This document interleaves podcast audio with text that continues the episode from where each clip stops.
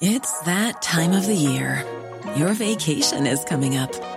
You can already hear the beach waves, feel the warm breeze, relax, and think about work. You really, really want it all to work out while you're away. Monday.com gives you and the team that peace of mind. When all work is on one platform and everyone's in sync, things just flow wherever you are. Tap the banner to go to Monday.com.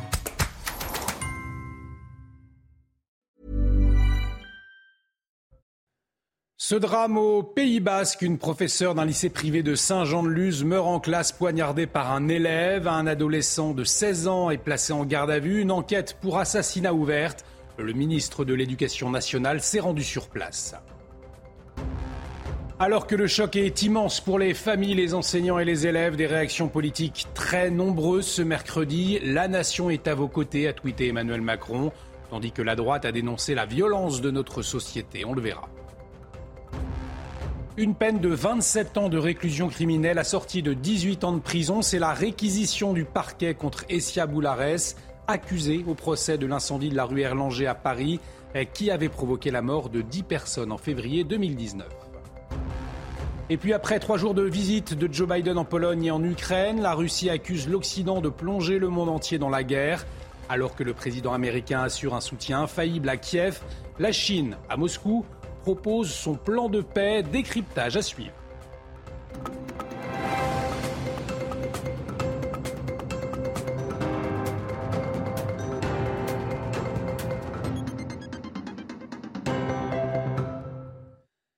Bienvenue dans l'édition de la nuit et à la une, cet effroyable drame au lycée Saint-Thomas d'Aquin à Saint-Jean-de-Luz. Un professeur d'espagnol a été tué ce mercredi matin, poignardé par l'un de ses élèves.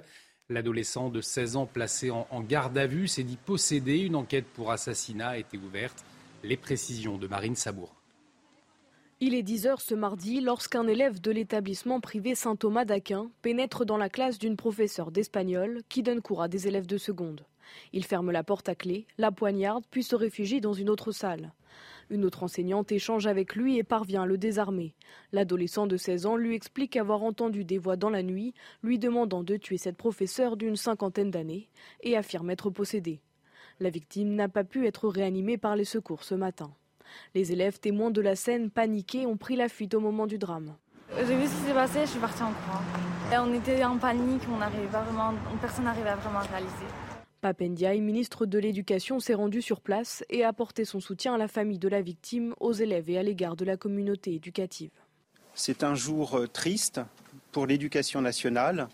C'est un jour triste, bien sûr, pour euh, cet euh, établissement. Rien ne laissait penser à la survenue d'un drame aussi épouvantable. Une enquête pour assassinat a été ouverte. La seule chose que je peux vous dire pour le moment, c'est qu'une enquête a été confiée au service de la police judiciaire de Bayonne. Cette enquête est qualifiée d'assassinat, c'est-à-dire de meurtre avec préméditation. Mercredi à 15h, les élèves de la France entière observeront une minute de silence. Et des réactions très nombreuses tout au long de la journée de mercredi, à commencer par celle d'Emmanuel Macron. Avec ces mots, l'assassinat d'une enseignante à Saint-Jean-de-Luz nous remplit d'une intense émotion. Je partage la douleur de sa famille, de ses collègues, de ses élèves, de nos enseignants qui consacrent leur vie à transmettre le savoir aux générations futures. La nation est à vos côtés. Une douleur partagée par tout le monde politique. Et pour la droite, le signe de la violence de notre société. Les détails de Gauthier Lebret sur cette série de tweets. Tweet d'Eric Ciotti, le patron des LR, qui a dit que c'était le symbole eh bien, de l'ensauvagement de la société euh, française, ce qui s'est passé euh, aujourd'hui. C'est pas le seul euh, républicain à tweeter de manière politique, plus politique que d'autres justement euh, responsables. David Lisnard, par exemple, a dit que l'État doit euh, protéger nos euh, enseignants. Il rappelle aussi qu'il y a trois ans, Samuel Paty était assassiné et que l'éducation nationale était déjà endeuillée. Bruno Retailleau, le patron des sénateurs LR, a lui aussi réagi. C'est sans doute le tweet le plus politique de la journée. Il dit La violence à l'école atteint des seuils terrifiants. Personne ne parvient à l'endiguer. Réseaux sociaux, politique pénale des mineurs, pédagogie refondée sur l'autorité. C'est une révolution qu'il faut entreprendre, une révolution qu'il faut entreprendre pour protéger nos enfants et leurs éducateurs. Et enfin, j'en termine par euh, Marine Le Pen, la patronne euh, des députés euh, du Rassemblement national, qui dit que l'ultraviolence a conquis toute notre société. Jusqu'à l'école, il est urgent d'agir pour la sécurité des Français. Et le choc dans tout le pays, bien évidemment, et particulièrement chez les enseignants. C'est la première fois que l'un d'eux est tué dans ses fonctions en France depuis l'assassinat de Samuel Paty, je vous le rappelle, décapité le 16 octobre 2020 par un jeune homme islamiste radicalisé. Et depuis de nombreuses années, bien les professeurs alertent sur la question de sécurité en milieu scolaire. C'est ce que nous a confié Maxime Repère. Il est secrétaire national du syndicat des personnels de l'éducation nationale. Écoutez. Depuis de nombreuses années, nous lançons justement des alertes quant à la, sécurité physique et psychologique des personnels et des élèves. Vous avez deux problèmes ici. Tout d'abord, celui de la santé des élèves de façon générale, de l'élève en question, et de celle des personnels. Ça, c'est le premier point. Euh, des signalements, c'est une chose. Après, il faut voir ce qui est fait derrière. Je ne sais pas ce qui a été fait dans le cas présent. Et ça, c'est le premier point. La deuxième, c'est la question de la sécurité des personnes et des élèves personnel et élèves dans les établissements scolaires. Euh, il ne faut pas croire que euh, parce que vous, euh, vous entrez dans un collège ou dans un lycée en France, les élèves ne peuvent pas apporter des armes ou voilà, des, des, objets dangereux. Et nous suivrons de près l'évolution de l'enquête sur CNews sur nos plateaux avec nos invités tout au long de cette journée de jeudi. Le tribunal administratif de Rennes ordonne l'évacuation d'un gymnase abritant une centaine de demandeurs d'asile. La municipalité PS, mais aussi des associations, avaient alerté sur une situation explosive avec des bagarres, un manque d'hygiène ou encore une consommation de stupéfiants. Jean-Michel Decaze et Michael Chailloux se sont rendus sur place. Reportage. Difficile de savoir combien de personnes vivent dans ce gymnase dans le centre de ville de Rennes. En fonction des interlocuteurs, il serait entre 100 et 130 demandeurs d'asile selon les jours, une majorité de Géorgiens. En Géorgie, il n'y a pas le traitement et les gens ils sont malades, il n'y a pas de médicaments pour euh, ça. C'est à cause de ça qu'ils viennent ici. Sous les tentes, le calme est précaire entre Géorgiens, Afghans ou Congolais. C'est chamaille trop entre souvent les Géorgiens. C'est vraiment qu'ils sont à la base euh, un peu de trouble, de laisser aller. Quoi. Ils font pas leur loi, mais, sauf qu'ils sont majoritaires. L'avocat de la mairie de Rennes dénonce des bagarres, de l'alcool et de la drogue, décrivant des seringues qui jonchent le sol, ce que nous n'avons pas constaté. Quand nous évoquons la consommation de stupéfiants, les réponses sont embarrassées. Drogue, oui. oui. Quoi? Moi, ça c'est pas, désolé. Le tribunal administratif de Rennes a ordonné l'évacuation. Reste à trouver des logements pour une centaine de personnes, quelques familles et en majorité des hommes seuls. Et toujours à propos de sécurité, l'État va débloquer 5 millions d'euros supplémentaires pour sécuriser des sites de la SNCF en Ile-de-France. Une annonce après l'incendie volontaire qui avait fortement perturbé le trafic à la gare de l'Est. C'était fin janvier à Paris. 600 câbles électriques avaient été endommagés. On va écouter euh, Clément Beaune, le ministre des Transports. Il y a un plan très ambitieux qui est mis en place par euh, SNCF Réseau de plus de 20 millions d'euros pour 2023-2024 euh, pour sécuriser notre réseau. Concrètement, ça veut dire des caméras, des clôtures comme on le voit ici, euh, des badges d'accès, des codes d'accès, des systèmes de détection et d'alarme. On a besoin de ces investissements importants et l'État aujourd'hui, pour la première fois, rajoute en accompagnement de la SNCF 5 millions d'euros. Ça veut dire que sur 2023-2024 en Ile-de-France, c'est plus de 100 sites, sans doute 120 à peu près, qui seront sécurisés des sites importants et stratégiques et très gros comme celui-ci ou des sites plus petits parce qu'on a vu aussi que ça pouvait concerner euh, des endroits où il y avait des câbles comme euh, l'incident de la gare de l'Est. Une peine de 27 ans de réclusion criminelle assortie de 18 ans de sûreté, c'est la peine requise ce mercredi contre Essia Boulares, la femme de 44 ans accusée au procès de l'incendie de la rue Erlanger à Paris. Je vous le rappelle, l'incendie qui avait provoqué la mort de 10 personnes. Retour sur ces réquisitions du parquet avec Noémie Schulz. L'acte volontaire d'Essia Boulares a entraîné le chaos. Il convient de prononcer une peine à la hauteur de la gravité des faits. Au terme d'un réquisitoire de 50 minutes seulement, l'avocat général requiert une peine très lourde contre l'accusé, 27 ans de prison assorti d'une période de sûreté des deux tiers. Certes, il reconnaît l'altération de son discernement, mais il demande au juré de ne pas pour autant diminuer sa peine. Une sévérité inacceptable pour la défense qui a longuement insisté sur l'état mental d'Essia Boulares, son passif psychiatrique, 30 hospitalisations hospitalisations en 23 ans, dont une à Sainte-Anne quelques jours seulement avant les faits. L'avocat Adessia Boularès a demandé au juré de prendre la distance nécessaire pour juger, s'extraire de la souffrance insondable des victimes auxquelles il est impossible de ne pas s'identifier. Au final, a-t-il plaidé, c'est quelqu'un qui a du cœur, qui a commis l'irréparable, qui est malade. C'est quelqu'un pour qui on plaide coupable, mais on vous demande de ne pas rendre la loi du talion. Il faut une décision intelligible pour elle, mais aussi utile pour la société et pour elle, car elle sortira un jour. Ce jeudi à 9h30, et Siaboularès aura une dernière fois la parole, puis la Cour se retirera pour délibérer. La responsabilité sans faute de l'État confirmée en appel ce mercredi soir après la mort de Rémi Fraisse, manifestant écologiste tué lors d'une intervention des gendarmes dans le Tarn en 2014.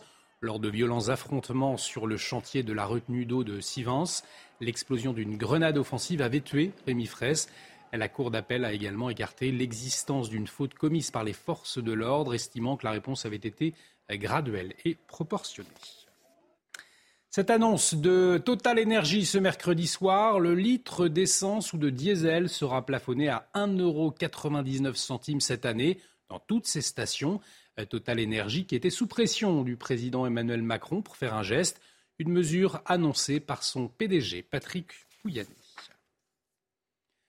La France sera à l'arrêt le 7 mars. C'est le mot d'ordre des huit syndicats et organisations de jeunesse pour lutter contre la réforme des retraites. Un souhait réitéré mardi soir. Alors, à quoi ressemblera cette journée? On fait le point tout de suite avec Augustin Donadieu. L'objectif des syndicats est clair, mobiliser un maximum de personnes le 7 mars prochain pour paralyser le pays. L'intersyndicale réaffirme sa détermination pour mettre la France à l'arrêt le 7 mars prochain en appelant les travailleurs et travailleuses à participer massivement aux manifestations et à se déclarer en grève. Une grève que les syndicats veulent plus forte que le 31 janvier, où 2,5 millions de manifestants étaient descendus dans la rue selon la CGT. L'intersyndicale regrette des négociations insuffisantes avec le gouvernement.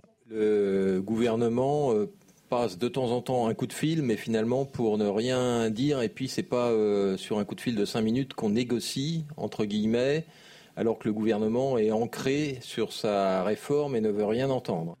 L'objectif des syndicats Parvenir à une journée morte dans les entreprises, les administrations, les services, les commerces, les écoles, les lieux d'études ou encore les transports. Plusieurs secteurs ont annoncé partir en grève reconductible comme la RATP.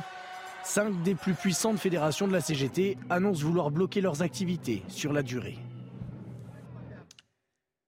Pourquoi une telle hécatombe de boutiques de vêtements en France Ce début d'année 2023 est marqué par un très grand nombre d'entreprises en mauvaise situation économique. Alors, comment l'expliquer? Les précisions tout de suite d'Alexis Vallée. Camailleux, Sainte-Marina, les Galeries Lafayette, Gosport, chaque semaine ou presque, une enseigne ferme ses portes ou est placée en liquidation judiciaire. Dernière en date, le magasin de prêt-à-porter Gap France contraint de stopper ses commandes en ligne. C'est des entreprises qui étaient, euh, avant la Covid, extrêmement soutenues par les banques, avec euh, des, euh, des propriétaires qui avaient peu de capital. C'est un système de financement qui est extrêmement fragile dès qu'il y a une crise. La semaine dernière, la Banque de France publiait son rapport mensuel sur les défaillances d'entreprises. Entre février 2022 et janvier 2023, plus de 42 000 défaillances étaient comptabilisées, soit 51,6% de plus que l'année précédente. C'est tout le commerce de centre-ville qui, disparaît avec l'animation, etc. Donc euh, les maires doivent accepter d'avoir un centre-ville déserté, euh, eh ben, devront euh, payer, subventionner pour compenser la disparition de ces enseignes traditionnelles mais un peu vieillottes. Gap France comme Gosport attendent d'éventuels repreneurs avant le 10 mars et leur possible fermeture. Et la question de la semaine de quatre jours de travail à présent, une question au cœur des débats ces dernières semaines. Eh bien, au Royaume-Uni, un grand test a été mené pendant six mois. 60 euh, entreprises ont expérimenté la semaine de quatre jours de travail au lieu de 5. Alors, succès ou pas, les précisions de Sarah Menaille. La grande majorité, 92% exactement des entreprises qui l'ont testé, veulent l'adopter sur le long terme. Franc succès ici en Grande-Bretagne de la semaine de 4 jours. Alors il faut dire que les chiffres sont éloquents, une baisse de près de 71% du taux de burn-out ou encore une réduction de 65% du nombre de jours posés en arrêt maladie par les salariés. Alors c'était la plus grande expérimentation hein, jamais menée ici au Grande-Bretagne sur la semaine de 4 jours. Et le concept, comme son nom l'indique, 4 jours de travail pour 3 jours de congé tout en conservant le même salaire. Sur l'échantillon des entreprises testées divers secteurs d'activité, on passe du domaine de la restauration au milieu bancaire en passant eh bien, par la tech. Et à la fin de l'expérimentation, les salariés concernés décrivent un meilleur équilibre entre leur vie professionnelle et leur vie personnelle. Et de leur côté, eh bien, les entreprises n'ont pas constaté une baisse de leur productivité ou encore un, manque à gagner eh bien, dans leur rendement. Opération donc plus que réussie pour ces entreprises qui vont garder ce concept de semaine à quatre jours et peut-être inspirer d'autres entrepreneurs.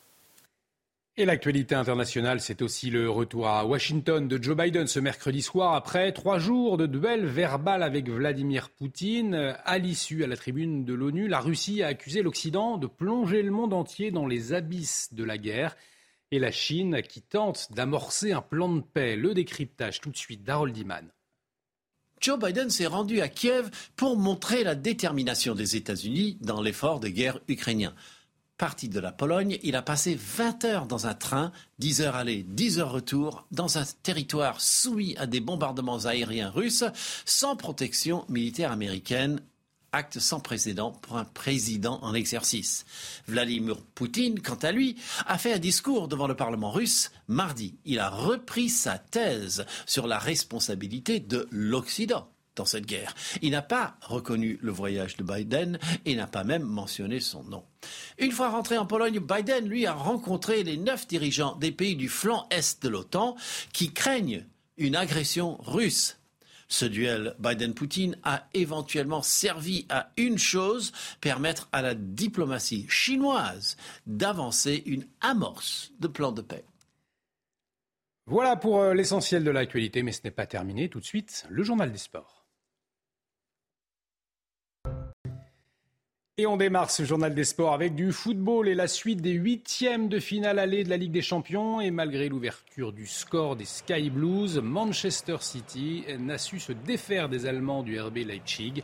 Le résumé de la rencontre avec Benjamin Sautet. Deux ans plus tard, Guardiola et les siens reviennent au Red Bull Stadium. Défait 2-1 en 2021, City veut rectifier le tir. Leipzig démarre sans Nkunku, City est lui privé de De Bruyne.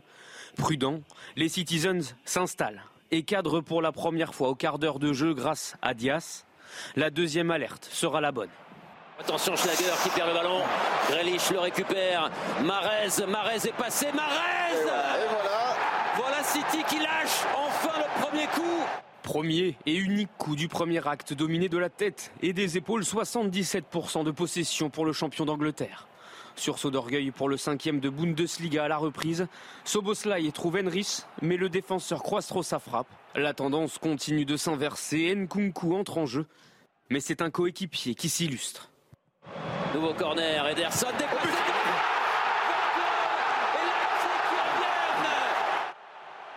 Grilich et Gundogan tentent bien de redresser la barre, mais City peine en seconde période. Un partout, décomplexé, Leipzig tient le score et peut nourrir de sérieux espoirs pour le match retour. Et dans l'autre rencontre de ce mercredi, l'Inter Milan recevait le FC Porto à San Siro. Alors si la rencontre a longtemps été disputée, l'expulsion du milieu portugais Otavio aura euh, sûrement été le tournant du match. Entré à l'heure de jeu, l'homme providentiel côté Inter se prénomme Romelu Lukaku. Le Belge permet aux Italiens de s'imposer un but à zéro. Rendez-vous le 14 mars prochain au Portugal pour un match retour qui s'annonce bouillant. Et c'est une rencontre que tout le peuple canari attend avec impatience après le très bon match nul ramené de Turin la semaine dernière, un but partout. Le FC Nantes se prend à rêver d'une qualification en huitième de finale d'Europa League contre la Juventus. La rencontre aura lieu ce jeudi dans un stade de la Beaujoire comble et surexalté, comme s'y attend Antoine Comboiré, l'entraîneur du FC Nantes. Écoutez. Je les connais trop, mes supporters, là. C'est des, grands malades. Hein. Mais j'ai dit, il faut mettre le feu, mais au sens figuré. Parce qu'il ne faut pas qu'on soit handicapé pour la suite. Parce que moi, même si aujourd'hui, bien sûr, c'est très compliqué, mais on imagine toujours la possibilité donc, de, passer. Et, donc, euh, on a envie de faire la fête. Et si on fait la fête, c'est parce que tout le monde est là. Quoi. Tous les supporters sont présents avec nous. Donc voilà, demain, venez nombreux, venez faire du bruit. Et puis surtout, euh, aidez-nous à gagner ce putain de match. Et dans la foulée de ce match, c'est le voisin breton Rennes qui jouera lui aussi sa place en Europa League. Une rencontre à suivre sur Canal Plus Sport dès 21h. Alors si les Rennais se sont inclinés à l'aller, 2 buts 1 face au Shakhtar Donetsk. Au terme d'une prestation moyenne, tout reste possible à, domicile. Les points clés de la rencontre avec le gardien de but des Rouges et Noirs, Steve Mandanda. Être plus efficace défensivement et plus efficace offensivement. Surtout, comme je dis, on sait qu'on a deux buts euh, à mettre de plus que l'adversaire pour se qualifier. Mais en même temps, il va falloir faire preuve d'intelligence aussi, ne pas partir à l'abordage euh, pour euh, prendre un but derrière qui nous compliquerait encore plus la tâche, on va dire. Et pour terminer ce journal des sports, cette belle image, la mise à l'eau ce mercredi soir à Lorient du nouveau 60 pieds Imocap après Carkea du skipper Johan Richom.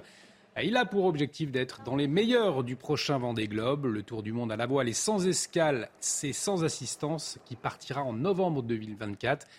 D'ici là, il faudra participer à quelques courses de qualification.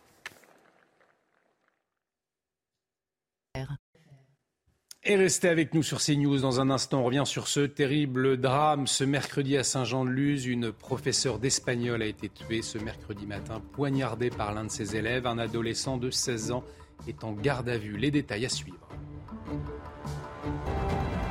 Retrouvez tous nos programmes et plus sur cnews.fr.